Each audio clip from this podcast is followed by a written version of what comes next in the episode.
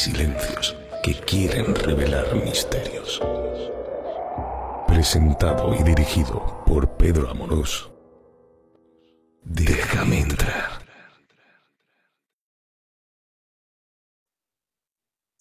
Hola, muy buenas, soy Pedro Amorós y quiero daros a todos la bienvenida a un nuevo programa de Déjame entrar en esta tu televisión del pensamiento positivo, esta televisión online que a todos nos llega, que desde luego nunca debe de faltar con nosotros porque nos acompaña, nos enseña y además nos forma dentro de muchas de las cosas que, nos, que nosotros siempre hemos ido investigando, curioseando, leyendo y conviviendo con nosotros en pocas palabras.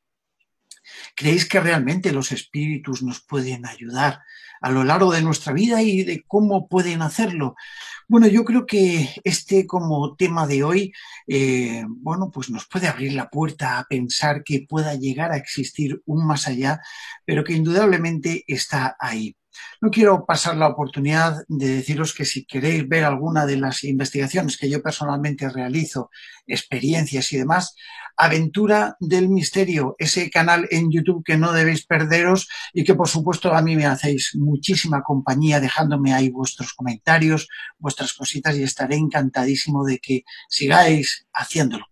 Y hoy nos vamos a centrar en un tema realmente bonito, un tema que eh, lo habéis pedido mucho, sabéis que perfectamente el mundo espiritual, el mundo de quizás el más allá, se abre camino de una forma excepcional. Y lo vamos a hacer de la mano de un queridísimo amigo mío y además de un gran experto, una persona que ahora vamos a presentar, pero que indudablemente dejadme que ya le dé la presentación, la bienvenida a Déjame entrar, Gabriel Carrión, bienvenido.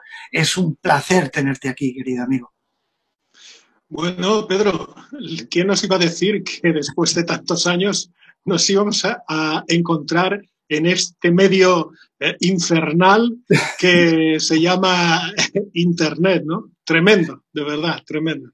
La verdad es que yo sé que, bueno, pues que has tenido que pasar un calvario con todo nuestro equipo técnico. Gracias, John, gracias a todos los técnicos y, compañeros de producción, que, bueno, eh, no todo el mundo, y es verdad, y te lo digo, tú sabes que yo soy informático, ¿no? Y que a veces me lío cuando eh, tienen que estar los, los enlaces de abrir ese enlace, de pinchar aquí, pinchar allá tú que siempre has sido una persona de televisión, de estos que han, eh, que han eh, eh, producido programas y que han realizado programas con la UMATIC, con esos editores de, banda ancha y todo eso, ¿no? Pero bueno, déjame que... Era otra historia. Eso es otra historia. Déjame que cuente un poquito a todos nuestros espectadores un poco lo que es tu trayectoria para que te conozcan de alguna manera, aunque muchísimos ya seguro te van a conocer, pero que, bueno, pues que a todos nos interesa un poco eh, saber dónde has estado y qué es lo que has hecho. Bueno, pues hay que decir que Gabriel Carrión estudia en Madrid en un colegio religioso eh, los hijos de la Sagrada Familia. Además, eh, cursa estudios de teología, nada más y nada menos, de psicología y de periodismo y todo aquello que podría ser necesario para un buen sacerdote. Ahora hablaremos de ello. Bueno.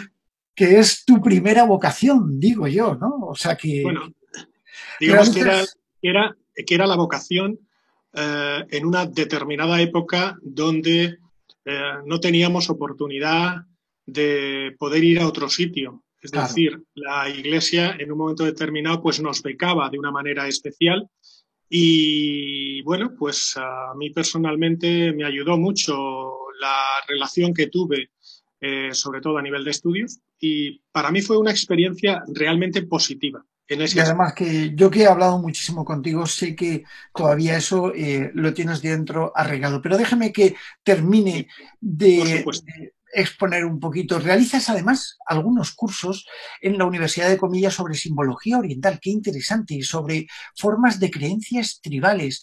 Y por supuesto, dentro del ámbito del misterio, que es el caso que nos ocupa, Gabriel Carrión, es decir, aquí este buen y querido amigo presente, ha sido uno de los periodistas del, misterio más incisivos y más populares de la desde la década de los 90, pues lógicamente hasta nuestros días.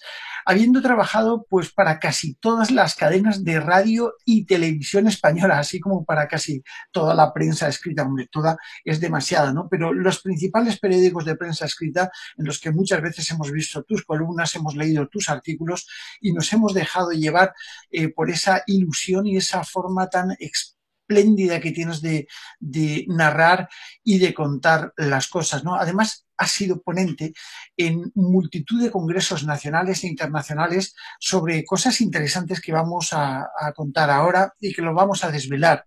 Además, has trabajado muchísimo tiempo en televisión, muchísimo, productor de televisión eh, y además eh, con personalidades incluso como Chicho Ibáñez Serrador, eh, por nombrar algunas, alguna persona pues relevantísima, querido amigo también de ambos y que por supuesto pues ha estado ahí contigo pues siempre, entre otras muchas productoras. Pero tu campo estrella, el campo de Gabriel Carrión, estrella, es el campo de las sectas, el campo de las sectas, por supuesto, y el diablo, un gran conocedor, porque esta mañana me decía un buen amigo que, bueno, pues la mejor forma que tiene el diablo para defenderse es eh, crear su ignorancia, cosa interesante, ¿no?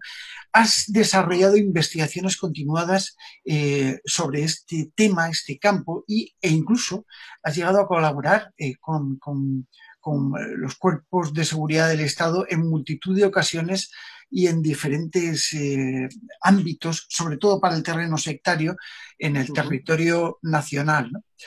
Eh, dentro de lo que son sus publicaciones, yo sé que podéis rebobinar porque aquí hay mucho, pero bueno, vamos a nombrar algunos de los libros que Gabriel Carrión nos ha escrito y que nos ha dejado ese legado ahí para la humanidad.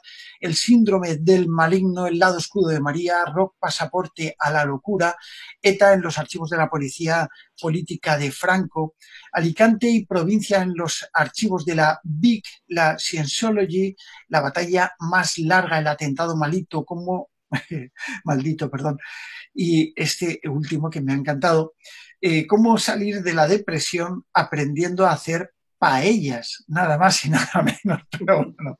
bueno. este es nuestro Gabriel Carrión, así que muchas gracias, Gabriel, por estar aquí. Es un placer tenerte. Y bueno, esto de las paellas ya me lo explicarás, aunque yo sí, sé te preocupes. que te encanta, porque muchas veces en tu Instagram, por cierto, ¿cuál es tu Instagram? Gabriel Carrión, así ah, tal cual. Creo que es Gabriel Carrión, sí, tampoco te fíes mucho, pero vamos, creo que es Gabriel Carrión. Bueno, seguramente saldré yo, saldrán otros muchos. Claro. Gabriel Carrión López. Todo lo sé con exactitud. Claro. Y por supuesto también en el Facebook que estás con que con poner Gabriel Carrión ya verán tu. El mismo nombre, me imagino, sí. Eh, tu imagen, tu foto y todo eso. Bueno, eh, vamos a eh, de alguna manera mm, a presentar un poco este capítulo, yo creo que de espíritus que nos acercan a poder vivir un poco mejor, un poco más cerca de nosotros, de cómo aprender realmente, eh, bueno, pues esto que nosotros pensamos que es una espiritualidad cercana. Por supuesto, déjame antes, mientras, mientras estás ahí, déjame que presente y que dé la bienvenida a varios países que nos están viendo ahora, como Brasil, Colombia, México, España y otros que se están sumando de manera incesante a la a la charla que tenemos hoy en día, eh, ahora mismo, en Déjame entrar con nuestro querido Gabriel Carrión. Bueno, Gabriel, eh, así entre tú y yo, eh, ¿qué consideras tú como que podría ser un espíritu? Bueno, antes de contestar, si me permites, solo un breve inciso. yo hace ya muchos años que me retiré prácticamente del mundo paranormal poco a poco y muy de tarde en tarde y con, sobre todo, atendiendo a veces la generosa invitación de algunas personas, pues he dado alguna conferencia eh, o he asistido a algún proyecto determinado, pero hace muchos años me sentí bastante, y creo que lo hablamos, defraudado en el sentido de que creo que hubo un cambio importante. Sin embargo, creo sinceramente que merece la pena volver otra vez a ir retomando poco a poco, eh, de una manera algo más dinámica, eh, bueno, con fuerza, eh, todo este territorio. Quizá, y, en esto tal vez se genere un poco de controversia, quizá porque considero que desafortunadamente no se ha avanzado tanto eh, cuando yo empecé, incluso. Eh, retrasaría un poco la fecha. Yo empiezo en, en Radio Cadena Española en el año 1985 con un programa que se llamaba El lado oscuro, que luego hice en alguna otra televisión. Y desde 1985 hasta hoy, pues ha pasado un mundo eh, de conocimiento de historias y bueno, pues me gustaría comentar que poco a poco quiero, quiero salir eh, de vez en cuando a aprender. De hecho, eh, me he apuntado para asistir como espectador, fíjate tú, qué raro, como espectador de sillón a un congreso que se celebra dentro de unos meses en una localidad valenciana. Es mi primer congreso desde hace, pues yo creo que 20 años seguramente. ya veremos. ¿Qué me cuentas? Siempre es interesante, estar, Gabriel. Y es verdad, es verdad. Eh, no es el tema de hoy, pero ha cambiado, ha cambiado muchísimo lo que es el aspecto del, misterio, del, periodista, del periodismo, del misterio. Y sigue cambiando, Gabriel. Es decir, eh, yo he pasado por muchas etapas también de este periodismo. Eh, lo he conocido de una forma distinta, pues contigo incluso, que hemos trabajado con televisiones durante muchísimo tiempo, muchos años. Es verdad que ha cambiado mucho, ¿no? Y vuelvo a decirte que sigue cambiando. Eh, cambian las formas, eh, cambian los métodos, cambian hasta los medios. Fíjate que todo ahora Tiende, a venir hasta Internet. Y lógicamente lo que antes hacíamos con cámaras enormes que no cabían en un camión, pues ahora lo estamos haciendo con mini cámaras que, que, llegan de una forma espectacular, pero para todos los países. Lo bueno que tiene esto es que eh, desde mi pequeña y humilde apreciación es que evidentemente estamos llegando ahora con un simple hilito a multitud de países, multitud de personas, pues que antiguamente no podían, no podían estar, ¿no? Y esto yo creo que es la parte más positiva de lo que es este cambio evolutivo, vamos, desde mi humilde punto de vista, ¿no? No, no, acertado además, estoy de acuerdo contigo. Bueno, eh, vamos a empezar nuestra charla de hoy, porque si no podremos tirarnos, eh, además como dentro de muy poquito nos vamos a ver en persona, pues entonces ya tendremos tiempo de debatir. Pero bueno, te vas, a, comer un arroz, ¿eh? las cosas como son. ¿eh? De esas paellas que quitan la depresión. Estoy seguro, seguro de que va a ser así. yo creo que hay que incluirlas en los congresos. Yo debería de ir hoy a los congresos a contar cosas mientras hago un arroz. Ya lo he hecho y es todo un éxito, ya te digo, ya te contaré. A mí me parece estupendo. Para todos los que nos estén viendo desde Brasil, Colombia, México eh, y otros países, decir que la paella valenciana es una paella extremadamente buena y sobre todo para quien sabe hacerla. ¿no? Pero bueno, ahí lo dejamos porque si no me basta a entrar hambre ahora y bueno. Gabriel, ¿qué, es un espíritu? ¿Qué nos puedes decir de ese mundo espiritual que nos guía y que, por supuesto, interactúa con la cuestión, cuando uno se introduce, y quizá haya mucha gente a la que le chirríe que yo en un momento determinado pueda estar hablando de estos temas, pero no debemos olvidar que, que el mundo paranormal, sobre todo cuando se investiga, a pesar de que yo haya sido a lo largo de mi carrera un experto, sobre todo en sectas y en nuevos movimientos religiosos, ah, que además ha evolucionado con los tiempos, algo que no le ha ocurrido a mucha gente. Bueno, pues eh, siempre fluctúa el más allá, siempre fluctúa el concepto espiritual. ¿no? Yo, yo, no creo que sea el más indicado para, para hablar eh, en un momento determinado de espiritismo. E-, el espiritismo es una religión y como tal religión pues tiene unas serias bases que ya interpone y sobre todo para los eh, que nos sigan desde Brasil, que ya centra fundamentalmente eh, Alan Kardec y que en un momento determinado pues genera todo un movimiento de creencia, un movimiento creencial importante, que puede ser abrazado por multitud de personas. La cuestión está en que para mí, cuando hablo de esos espíritus que en un momento determinado pueden influir en, en ti, Estoy hablando de esas experiencias que uno tiene que se salen de lo normal, que, uno en un momento determinado puede, puede ver con cierto nivel de objetividad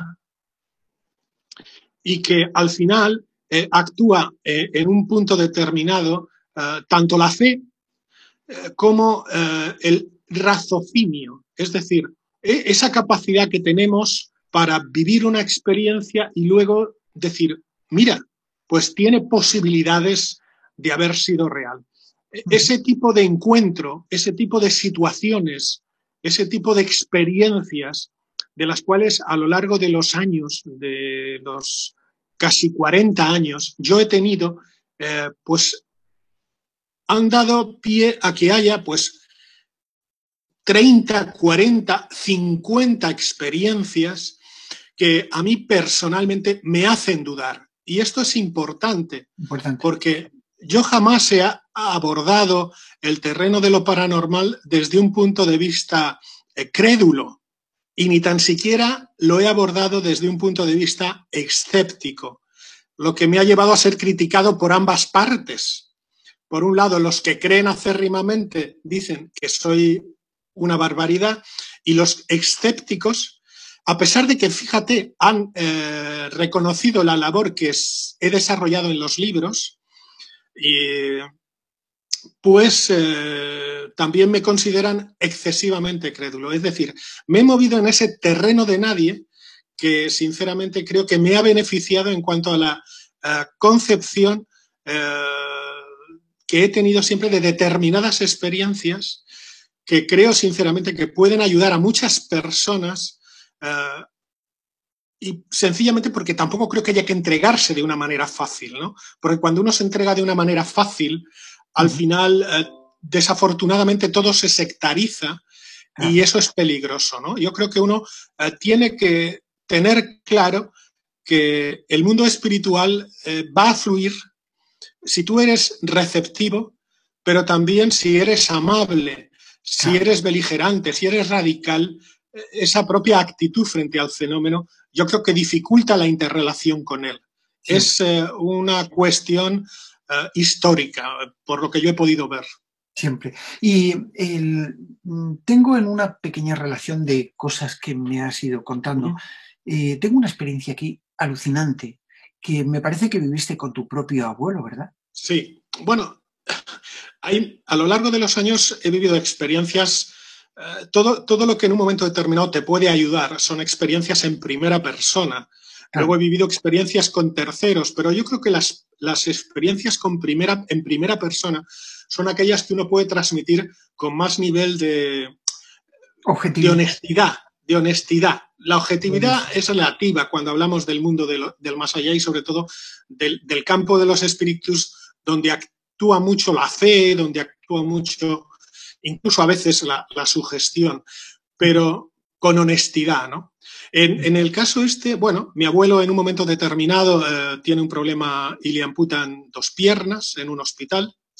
Y eh, ya en el propio hospital vivo con él una experiencia curiosa, nada creíble, que la medicina perfectamente puede en un momento determinado eh, contestarme, decirme lo que es claramente pero que a mí me resultó fascinante y era el hecho de que en esa eh, asepsia, en ese estado eh, alterado de conciencia, con falta de riego y demás, eh, mi, abuelo recibía visitas de presuntas entidades espirituales, entre ellas mi padre, que había fallecido con anterioridad. Y yo recuerdo que a través de él pude estar hablando con mi padre durante casi trece noches.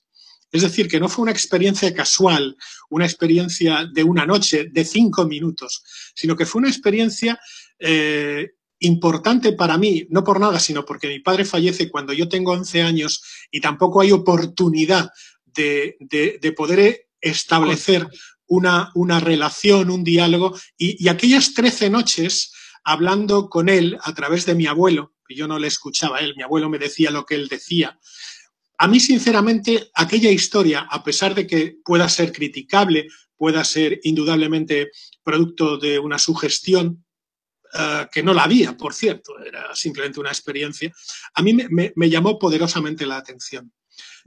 Con posterioridad, eh, mi abuelo iba a fallecer y se lo llevaron a, la casa a morir, ¿no? Allí eh, había, no tenía piernas y había una persona, un familiar mío, que era quien lo cuidaba. Bueno, mi abuelo fallece y a, los pocos días, no pasó mucho tiempo, estamos hablando de días, ah, esta persona que lo cuidaba, este hombre, comenzó a sentirse mal, comenzó a sentirse pesado eh, y eh, con un dolor tremendo en la espalda eh, y se le dio la baja de la empresa. Él estaba trabajando en una empresa y, se le dio la baja durante un tiempo para que se recuperase porque se veía claramente que había un, agotamiento físico tremendo. ¿no? Importante, sí, sí. Sí, sí. Ah, bueno, la verdad es que todo el mundo estaba preocupado, preocupado por él, hasta que un día, pasadas prácticamente dos semanas, eh, donde el hombre pues ya estaba en un sofá, sentado, cada vez más encorvado, más agachado, mi madre, que es una señora muy, muy mayor que ha vivido pues eh, cuestiones de carácter espiritual toda su vida, eh, que quita el mal de ojo y que cree en multitud de historias, le comentó a su esposa, oye, ¿por qué no me das una camiseta que él lleve en el cuerpo, algo muy común entre temas de curanderos y demás, y nos vamos a ver a una señora gitana a la cual yo conocí, que me enseñó muchísimas cosas en una determinada época, pues como quitar el mal de ojo, el mal de la cabeza, o sea, montones de cosas, ¿no? Con oraciones que te daban en los jueves santo y todas aquellas cuestiones. Y se fueron a ver a esta, mujer ya fallecida hace muchísimos años que se llamaba la tía Morena, una gitana vieja de piel curtida, de estas que en un momento determinado ves en una película y dices, che, qué personaje más bien caracterizado. ¿no? El caso es que esta mujer cogió la camiseta, se la puso en el regazo y eh, en un momento determinado eh, le dijo a mi madre y a la esposa de este hombre, vosotras sabéis lo que ocurre. La verdad es que ellas no tenían ni idea, ni el hombre tampoco.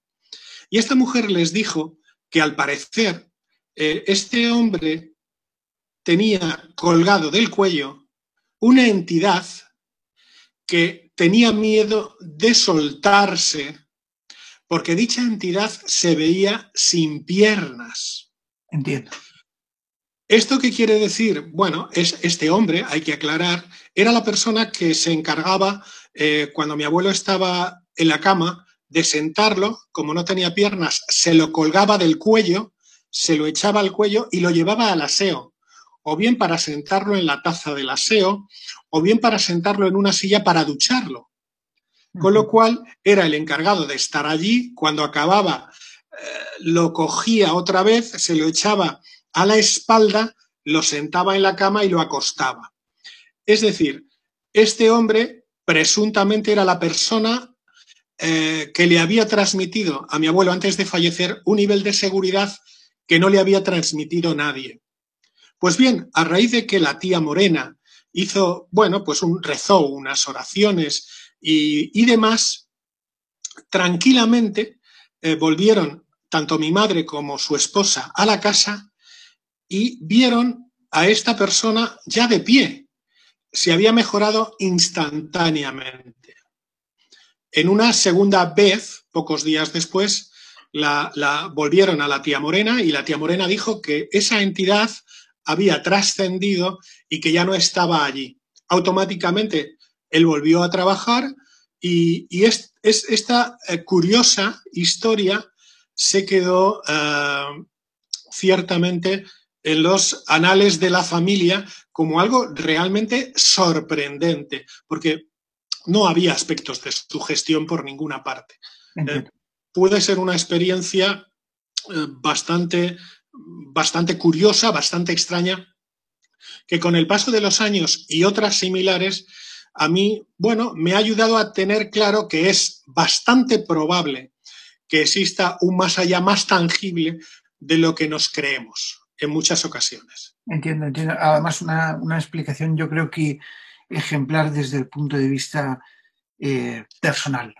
si, me, permites, al hilo de lo que te he contado, hay otra experiencia que quizá no te haya relatado en, ese, en esa conversación que hemos mantenido para hilvanar este programa, que, que me gustaría también, porque lo estuve pensando después, que me gustaría traer a colación, porque me parece que es, eh, a pesar de que podría quedar para el final, lo que yo llamaría la experiencia definitiva, si no te importa. Sí, sí, sí, sí, sí, por supuesto que sí.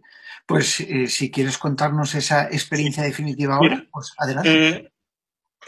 yo he estado viviendo a lo largo de mi vida con un par de mujeres y hace muchos años yo monté una librería esotérica.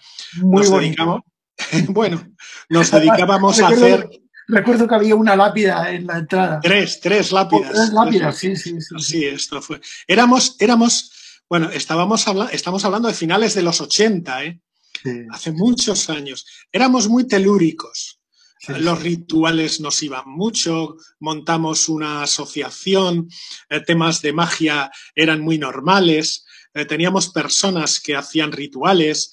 Eh, bueno, digamos que estábamos metidos permanentemente en harina, por lo que en un momento determinado... Déjame un segundo, Gabriel, un pequeño paréntesis, sobre todo para todos nuestros eh, espectadores que se están preguntando ahora diciendo, bueno, eh, ¿de qué va eh, este tema? A ver, estamos hablando con Gabriel Carrión, un gran investigador de los de antes, un periodista, un productor de televisión, una persona que ha tenido grandes experiencias y que es un gran conocedor del diablo, es un gran conocedor de las sectas. Lo digo para que sepamos bien cómo orientar realmente nuestras preguntas, porque estoy más o menos leyendo lo que me van pasando. Eh, Gabriel nos puede responder todas las cosas sobre el mundo espiritual que queramos porque es un gran conocedor, ¿no? Pero sus especialidades, digamos, diablo, sectas, es un gran conocedor. Es un eh, bueno, él ha estudiado teología, casi es medio sacerdote o casi se, se, se, hace en aquel momento, ¿no? Hoy en día no, hoy en día no. Pero, pero bueno, lo digo para que sepamos muy bien cómo orientar las preguntas para todos nuestros espectadores que andan un poco despistadillos por ahí y que, por supuesto, que, la podéis hacer, ¿no? Eh, perdona, Gabriel, por la interrupción. No, no, no, para nada. Al hilo de lo que te iba a contar, eh, en una ocasión estaba, y cuento casos donde hay testigos eh, que testigos que, lo, han, que lo, han, contado a lo largo de los años. Eh, yo estaba, estaba casado, ah, fue una experiencia eh, muy, concreta que afectó a tres personas.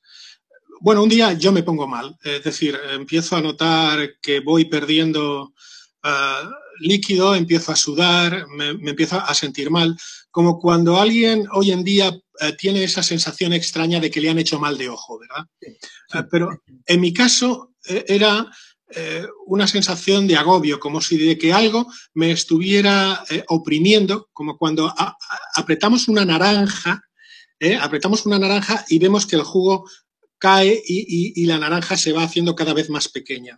Pues esta era la sensación que yo tenía.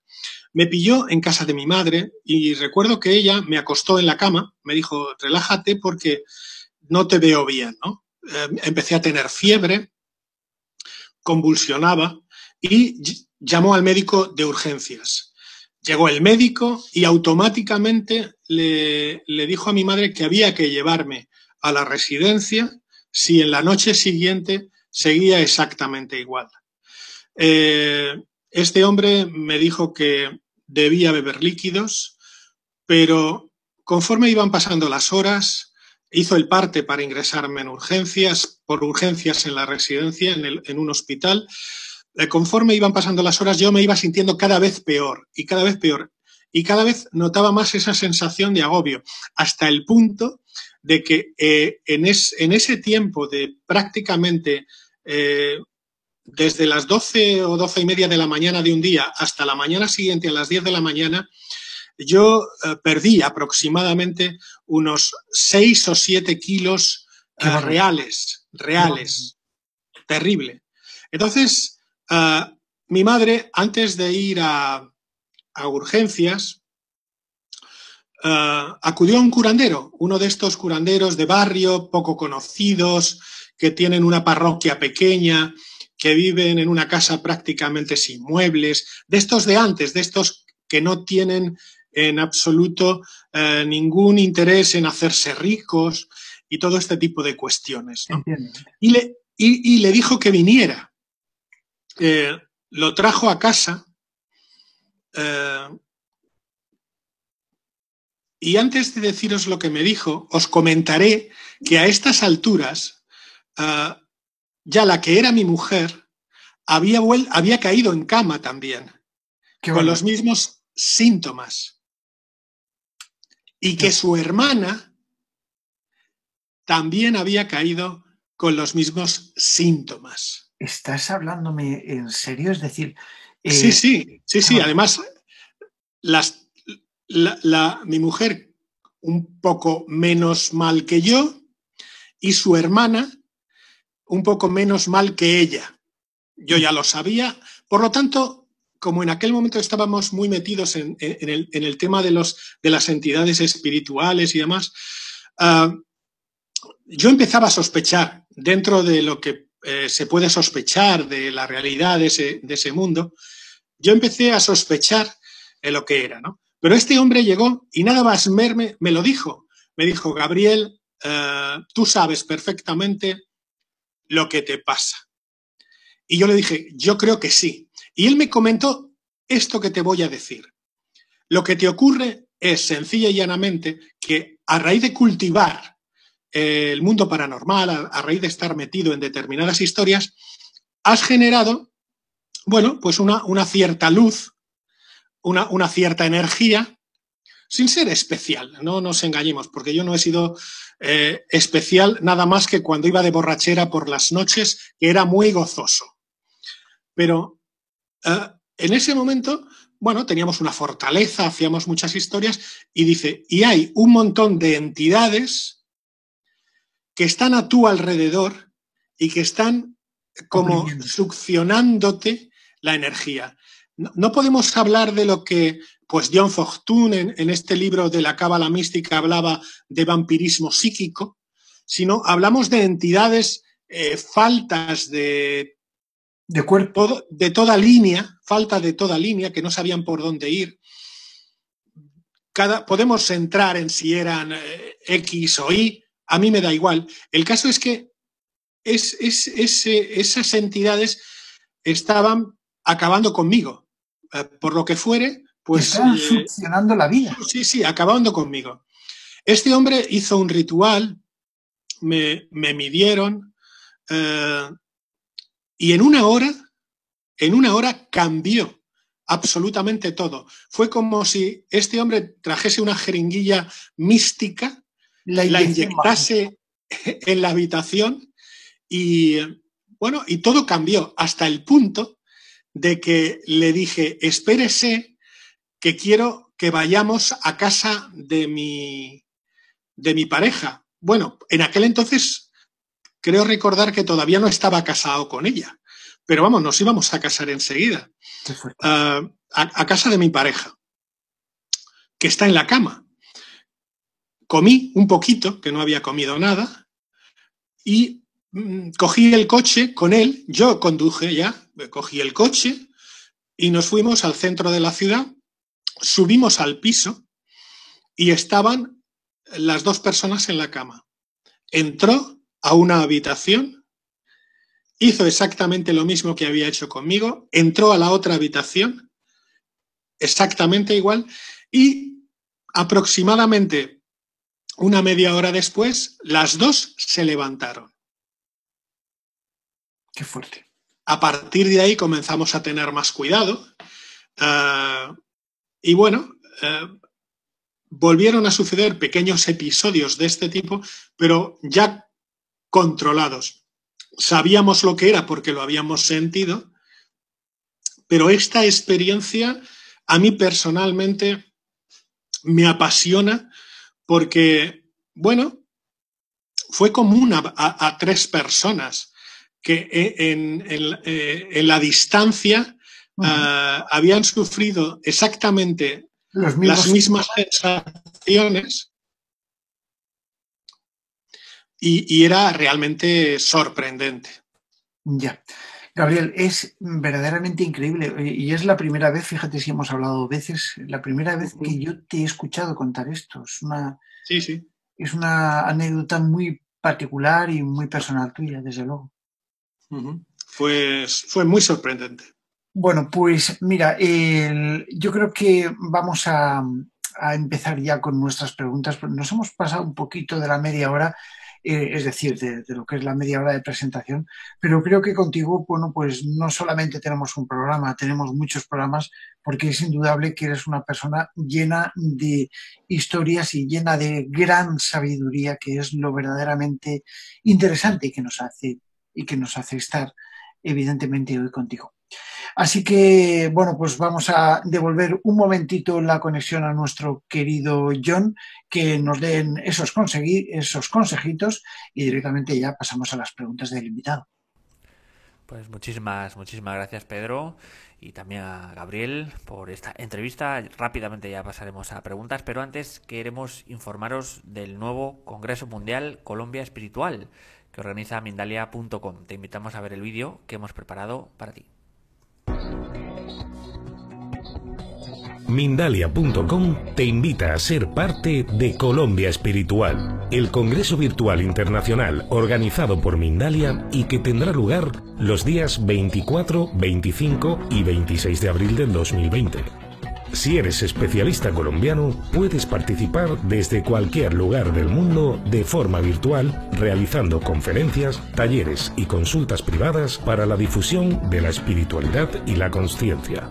Solicita más información al más 34 644 366 733 o escríbenos a colombiaespiritual.mindalia.com.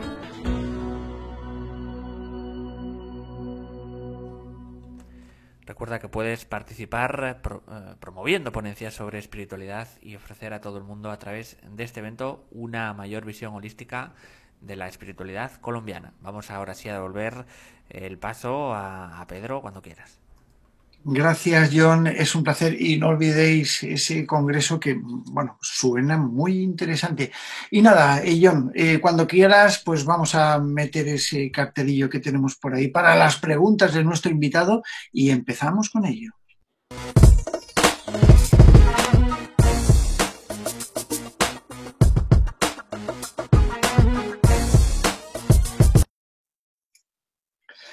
Bueno, estamos aquí con Gabriel Carrión. Eh, dejadme recordar las vías de contacto para nuestro eh, querido invitado, nuestro Gabriel Carrión, que, bueno, pues es su Instagram con Gabriel Carrión y su Facebook con Gabriel Carrión. Así de claro, lo encontraréis seguro. ¿no? Eh, de alguna forma o de otra daréis con él porque es una persona realmente conocida y mm, bastante sencilla, muy accesible desde todos los puntos. Si queréis, por supuesto, ver las investigaciones que mm, vamos haciendo en el canal mm, Aventura del Misterio en YouTube, pues no tenéis más que poner ahí Aventura del Misterio o Pedro Amorós y ya os saldrán todas nuestras aventuras. Bueno, Gabriel, tenemos aquí muchos países, gracias a todos, Brasil, Colombia, México, España, Italia, Estados Unidos. Y bueno, pues eh, nada, eh, fantástico. O sea, tenemos eh, muchas preguntas muy interesantes. Gabriel, no te asustes porque tenemos yo creo que Gabriel sabe perfectamente enfocar dentro de lo que es la espiritualidad, lo que es la espiritualidad, evidentemente, y algunas de las preguntas. Tenemos varios mensajes de voz varios eh, mensajes que nos han escrito nuestros queridos eh, espectadores. Y bueno, pues Chris nos pregunta, mm, dice, eh, mentalmente, a ver, tú qué le podrías orientar, porque son preguntas muy generalistas, Gabriel. Mentalmente platicaba y pregunté al ver nuestro mundo así, mentalmente, ¿vale? ¿Hasta cuándo, hasta cuándo, padre, no? Y me respondió, hasta que todos sean uno mismo, un mismo pueblo y un mismo corazón. Eh, la pregunta que hace nuestra amiga Chris es, ¿quién mm, le pudo haber respondido mentalmente? Eh, vamos a ver, eh, lo que tenemos que tener claro es que todos los ciudadanos del mundo, en mayor o menor medida, tenemos una formación eh, de carácter espiritual o religioso. En esa formación adquirida desde la infancia, eh, se nos han ido metiendo ideas y conceptos y toda esa serie de ideas y de conceptos eh, van formando cuerpo en nuestra, en nuestra mente. ¿no? Lo que está claro es que en determinados momentos, donde, bueno, los aspectos más oscuros, que no negativos, sino más oscuros de nuestro pensamiento, en esas preguntas eh, tan antiguas como los filósofos presocráticos, eh, de quién soy, de dónde vengo y hacia dónde voy, pues en muchas ocasiones surgen eh, determinadas preguntas que incluso a, nosotros mismos nos aterran y nos alteran. ¿Quién contesta esas preguntas? Bueno, yo siempre digo que en un 99,99% eh, somos nosotros mismos. Es decir, eh, nosotros mismos eh, que tenemos una necesidad vital de tranquilizarnos, de poder plantearnos una respuesta que nos satisfaga para poder seguir avanzando. A partir de ahí puede haber un 0,01% donde después de un proceso largo de maduración, de meditación, eh, a lo mejor podemos encontrar eh, respuestas que a nosotros nos resulten paradójicas. Y es ahí donde probablemente en, algún momento podamos tener acceso pues a determinadas entidades o a determinados mundos. Yo siempre he dicho, y creo que lo hemos hablado tú y yo en ocasiones, sobre todo por tu especialidad, Pedro, que uno no se puede poner a comunicarse con el más allá y obtener una respuesta mañana, porque no la va a lograr. Y lo que va a lograr muy probablemente no sea cierto. Exagere las experiencias y nos encontremos con un 99% de experiencias falsas. Mientras que, si uno poco a poco trabaja, si uno poco a poco se conecta. Eh, yo creo que, en definitiva, ah, bueno, eh, se cumplirá ese pasaje bíblico que dice eh, no echaré perlas a los cerdos. Es decir, eso, aunque parezca muy fuerte, lo único que quiere decir es que nada se consigue sin trabajar. Ya. Nada se consigue sin trabajar. Gabriel, están entrándonos cientos de preguntas. Te lo digo porque yo creo que... Voy a ser más breve a partir de ahora. Vamos a intentar ser un poquito más breves porque es que si no, no nos da tiempo. tenemos un mensaje de voz. Tenemos un, mensaje de voz, John, por ahí, ¿no? Eh, ¿Podríamos escucharlo, por favor? Buenas tardes, es un placer saludar a Pedro y al señor Gabriel. Mi nombre es Sola de la Hoz, les hablo desde Colombia. Mi pregunta es la siguiente. ¿La mente humana puede convertirse en un portal entre nuestra dimensión y el más allá? ¿Esas entidades pueden utilizar nuestros propios pensamientos para materializarse? Gracias.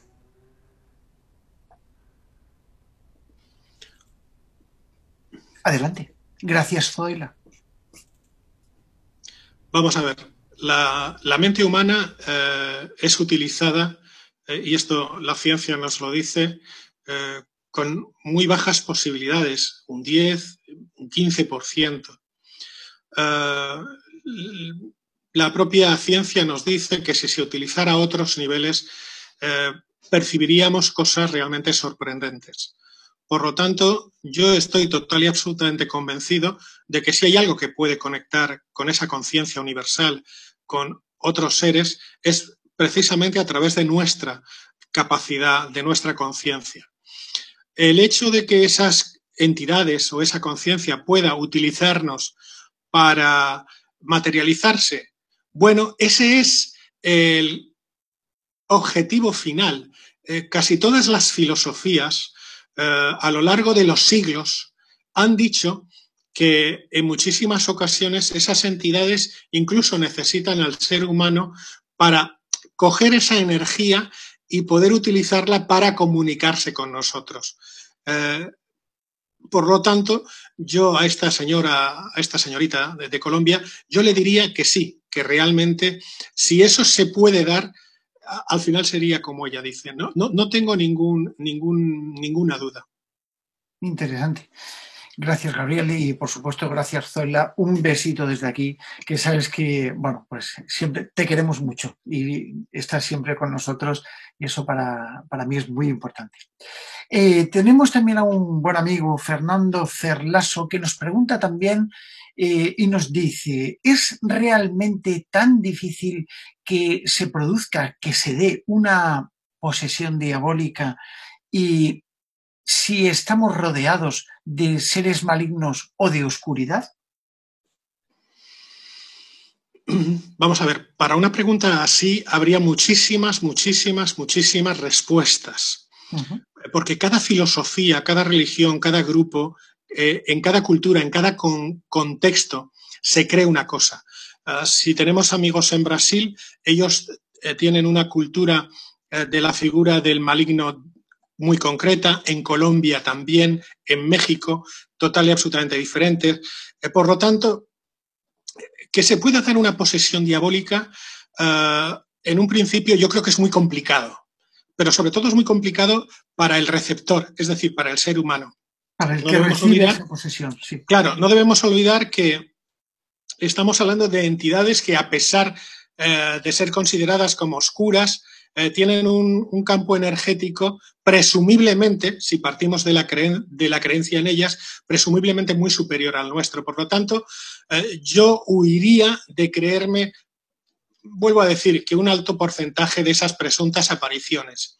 También es cierto que en situaciones límite, en algunas eh, tribus o en algunos lugares, en Haití, en Cuba, incluso en Colombia, incluso en Brasil, se han dado casos eh, que de alguna manera exceden a toda lógica.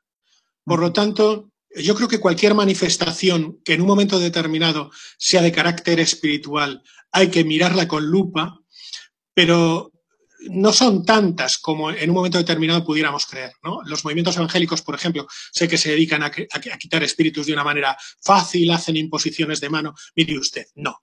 Es decir, las entidades teóricamente espirituales que intentan entrar en un cuerpo lo hacen con una finalidad.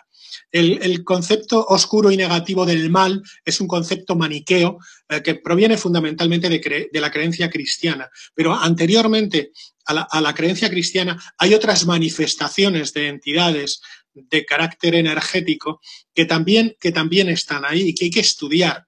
No todo empieza en un punto de la historia, sino que hay que ir más atrás. ¿Que estamos rodeados de un lado oscuro? Bueno, yo creo que esto, a pesar de que sea más moderno, lo, lo dejó claro Jung, el discípulo de Freud, cuando hablaba de la sombra. Hay una sombra que todos tenemos, hay una sombra que todos de alguna manera en determinadas ocasiones proyectamos y que esa sombra es como un egregor que nos abraza y que nos eh, envuelve.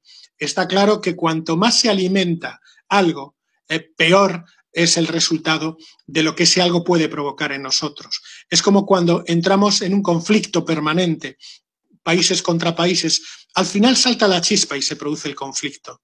Hay que ser muy cuidadoso con estas cuestiones. Hay que tratar de investigar, hay que tratar de sentir, pero hay que tratar de vivir en paz. Esto es lo importante buena, muy buena enseñanza. Nos pregunta Selva Marina, eh, dice, ¿existen los demonios o son seres mm, desencarnados que son malos, que son malignos?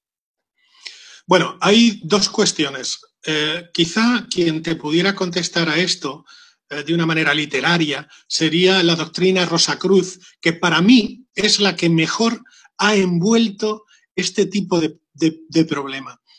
Hay entidades eh, presuntamente angélicas que en un momento determinado se consideran demonios porque mm. su actuación no está acorde con una determinada creencia, pero bueno, eh, este es un campo, pero también hay otra serie de entidades que en un momento determinado no han querido trascender y se han quedado en una especie de limbo o de espacio intermedio entre el espacio físico y el espacio espiritual que se nutren de nosotros y que, según los Rosacruces decían, van generando toda una estructura de castas, de fuerzas, de sociedades, en ese lo que pudiéramos denominar el plano espiritual cercano al hombre, y que en un momento determinado, como no tienen manera de generar energía, porque para eso se necesita un cuerpo físico, nos eh, manipulan, nos eh, fagocitan, nos absorben nuestra energía, generan conflictos, precisamente porque del conflicto es de donde ellos sacan los mayores nutrientes. Eh, esto, ya, ya, te digo, los, los, Rosacruces, yo he tenido oportunidad de estar con ellos en, en Monsegur, haciendo noches allí, haciendo investigadores con, con gente Rosacruz hace muchos años y te puedo decir que para mí esta teoría era fascinante, ¿no? Porque es la que podría explicar muchísimas de las historias que a veces la gente eh, sufre en su entorno cotidiano. Nos pregunta eh, Gabriel eh, Maía Ruaola desde Argentina. Dice, mi pregunta consiste en intentar averiguar si, saber si existe realmente el diablo. el infierno eh, no está en la tierra según nuestras acciones? Este es el planteamiento que nos hace Maía. Vamos a, vamos a, definir claramente una cuestión. Eh, eh, toda esta serie de cuestiones relacionadas con el diablo son muy difíciles de contestar, sobre todo con el poco tiempo que tenemos. Pero por ser lo más preciso posible, le diré que uno tiene que separar el concepto de demonio o de diablo del concepto del mal en la tierra. Es decir, eh, el hombre, y de hecho yo hace poco di una conferencia en una universidad y hablando sobre las sectas satánicas en el siglo XXI, y, y al final me vi, desafortunadamente sin darme cuenta, hablándole a gente de 20 años, 22 años, y, haciendo, y parecía que hacía apología del, del mal, porque yo lo que comentaba era que si uno analiza los conflictos del planeta que nos rodea, fundamentalmente el 95% de los conflictos tienen que ver con conflictos de carácter religiosos, pero en ningún momento se ve el mal por ninguna parte. Por lo tanto, no debemos olvidarnos que nosotros, como seres humanos, tenemos una parte oscura que no cultivamos y que se desborda y que cuando se desborda, pues ocurren conflictos. Y el concepto del demonio o del infierno es un concepto diferente eh, que habría que explicar de otra manera. Pero por ambas partes, separemos, separemos siempre el concepto del mal o del diablo del concepto de la maldad eh, que nos rodea y que vivimos cotidianamente. Interesantísimo. Eh, nos dice Cristina Valdés, también desde Colombia nos dice, respecto a lo que hablas, a mí me pasa, me parece que es la experiencia que has contado antes, ¿no? Es simplemente como un argumento. Eh, nos quedan cinco minutos escasos de programa, pero bueno, eh, vamos a intentar abarcar alguna pregunta. dice, me pasa más o menos lo mismo que te pasó mm, a ti. Eh, ¿De qué forma puedo protegerme? O sea, ¿cómo podría llegar a protegerme cuando, cuando se produce una especie de, ¿sabes? A mí, a mí me pasó esa vez eh, de una manera concreta y hubo una persona que hizo una serie de oraciones y una serie de rezos, pero sobre todo y fundamentalmente tratando, según él, de influir en las entidades que estaban para que ascendieran y por lo tanto ah, lo, que está claro es que yo no hubiera podido vivir con aquello. A mí aquello no me podía dar todos los días, porque si me hubiera dado todos los días, muy probablemente hoy no estaríamos hablando. Y seguramente la mitad de mi carrera no se hubiera producido porque estaría muerto. Lo que tenemos que tener claro es que en la medida en que nos acercamos a, determinados modelos de vida negativos o nos acercamos a determinadas historias o nos preparamos antes eh, para no ser en un momento determinado impregnados de lo que allí pueda suceder, o nos vamos a ver involucrados en experiencias y en energías que no vamos a saber controlar. Yo siempre recomiendo lo mismo, eh, preparación, preparación y preparación. Si uno se va a meter en un tema religioso, prepárese usted, busque protecciones, aunque sean de carácter psicológico, subjetivo. En Colombia yo sé que hay un gran aprecio por la simbología de la cruz de Caravaca. Es decir, uno tiene que encontrar su, su pieza eh, ornamental, su fetiche personal, eh, como hacían los indios, para eh, adentrarse en determinados mundos donde hay planos de conciencia diferentes. No todos tenemos los mismos planos de conciencia, no todos vivimos en el mismo lugar. Selva, eh, Marina, eh, yo creo que te acaba de contestar, Gabriela, tu pregunta que exponías cómo poder, podemos protegernos ante los espíritus que nos quitan la energía con ese, eh, por ejemplo, con una cruz de Caravaca, que es muy bien. Yo, yo, yo, yo, hacía hace muchos años, hablando con algunos indios, uh, indígenas, uh, incluso yo pertenecí muy, muy por encima en un momento determinado con Espinoza a lo que llamaban el movimiento Pachamama, que, sí. que bueno, que surge en México, si mal no recuerdo, y por la zona de, del altiplano. Uh, lo que está claro es que uno tiene que tener sus propios, sus propios fetiches. Yo mismo, yo llevo oh, una, una, figa, una figa que no se va a ver, pero bueno, llevo una figa eh, que quita el mal de ojo, la llevo colgada con un hilo en la piel y eh, en, mi, en mi monedero personal siempre llevo una piedra. Eh, los indios cogían piedras y, y, demás, ¿no? Entonces yo, yo siempre llevo un canto rodado que ha estado en contacto con agua. Cuando voy a un sitio mágico o místico, procuro cogerlo. Y, y bueno, eh, esto es algo normal, es decir, lo, lo, lo, hago toda mi vida. Yo no lo cuento, pero lo hago. No sé si me explico, ¿no? O sea, y además de está... verdad, además ¿Eh? tú, tú, sabes que yo también llevo, eh, y lo sabes porque lo has visto muchas veces, una bolsita con, con mis monedas y dentro de la bolsita llevo mis piedrecitas y todo eso. Sí, sí. No nos queda más tiempo, bueno. Gabriel, no nos queda más tiempo. Se nos ha quedado corto, macho. Yo se me ha pasado el tiempo volando, de verdad. No, no, ha tranquilo. sido una entrevista fantástica, pero sí que me gustaría mm, ya, o sea, primero agradecerte que me hayas dejado entrar, es decir, el déjame entrar, ya te contaré la historia cuando nos veamos personalmente, uh -huh. pero que, bueno, agradecerte tu presencia en el programa, agradecerte tu presencia en Mindalia Televisión y que te voy a emplazar para otro día, para otro programa que hablemos de cosas. Y como ya nuestro querido John ya te ha enseñado todas las técnicas posibles. No, no, no, no.